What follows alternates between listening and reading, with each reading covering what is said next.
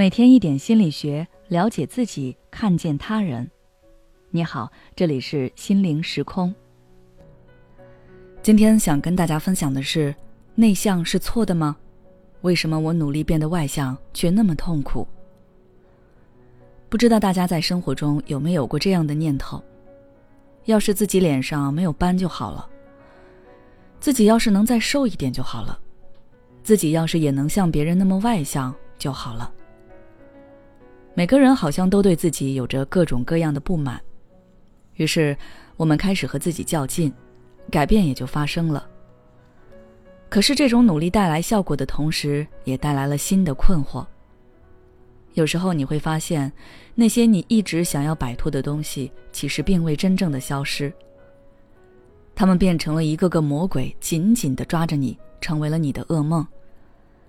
今天在征得一位来访者小齐的同意后。和大家分享一下他的案例。第一次见到小齐的时候，他一个人坐在椅子上，低着头，沉默不语。就连我跟他打招呼，他都是慢慢抬起头，淡淡的回了我一句。小齐跟我说，小时候他有点内向，不太喜欢外面的喧闹。每次小伙伴出去玩的时候，他都会找个理由一个人待着。他很享受那个状态。但是父母却一直希望他能够活泼开朗一些，每次都让他和其他小朋友一起去玩。可是和其他人聚在一起的时候，他还是会站在最外围，尽可能的不和其他人有什么交流。父母看着也很着急，一直跟他说：“男孩子要开朗些、外向些才能吃得开。”就连自家的亲戚也时不时的来跟他说：“男孩子要多跟别人打交道，不然以后会吃大亏。”这些话让小琪感到困惑，他开始觉得内向是不是真的不好？听多了之后，他也慢慢的认为别人说的话是正确的，也许改变自己才是出路。于是，小琪在网上搜索各种社交技巧，学习如何与别人拉近距离，逼着自己参加各种社交聚会。但是在带来改变的同时，小琪的内心深处一直有一种抵触感。而且那种假装的热情也经常遭受别人异样的眼光，旁人好像一眼就能看出他拙劣的伪装。他不知道该怎么办，好像这么多年的努力并没有让自己摆脱内向，反而让他更加挫败和自责。小七感觉非常痛苦，于是他找到了我。听完小琪的讲述，我能明显的感受到他话语中的纠结和不安。那种想要改变，但是好像什么也改变不了的无力。但是，如果我们究其根源，就能发现，并不是他的内向造成了今天他的情况，而是他不断逃离内向的行为。他一直活在别人的标准之中，想要成为别人期待的样子，却与真实的自我背道而驰。时间越久，这种痛苦和折磨就会越深。就像小琪，他已经有了抑郁的征兆。当我把真正的原因告诉他时，小琪整个人有点愣住了。毕竟这么多年都是为了摆脱内向而努力，没想到最后好像变成了一个笑话。我能看得出来，在小琪的心中，内向已经是一个很可怕的东西，他会因此产生很多负面的情绪。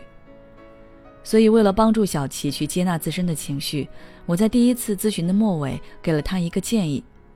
我让他用明确的语句把内心的心情描述出来，比如，我现在感觉很糟糕，我现在好难受，好想一个人待着，等等。小琪一开始还觉得有点别扭，但是还是坚持了下来。然后他发现，当自己把这些抽象的情绪具体化之后，心里面对内向的那些担忧就少掉了许多。而在之后的咨询中，我也不断的引导小琪去重新认识他自己，去重新认识内向，同时帮助他处理生活中遇到的一些问题。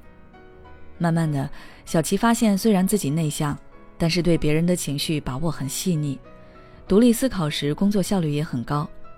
在公司里，小琪渐渐取得了一些成绩，身边的同事们也都认可他。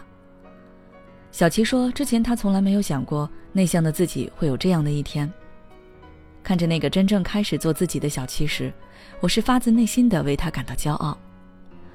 我们在生活中总是说要做自己，想着去改变一些东西，可是当你不再对抗自己，而是喜欢自己的时候，你会发现，原来世界是这样的美好。好了，这段咨询经历就分享到这里。如果你也有类似的苦恼，不知道该怎么解决，那就来找我聊聊吧。只要关注我们的微信公众号“心灵时空”，后台回复“咨询”就可以了。每当我们感叹生活真难的时候，现实却又告诉我们，生活还能更难。工作、事业、爱人、孩子、父母亲朋，这一切的一切，就像一张大网一样，把你层层束缚其中。你经历了疲惫、辛苦、无奈，还有悲痛。如果你只是一个人默默承受，那你迟早会崩溃。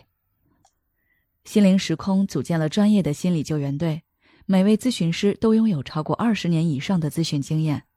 只要你需要，我们就在。微信关注“心灵时空”，后台回复“咨询”，就可以体验十五分钟心理清诊了。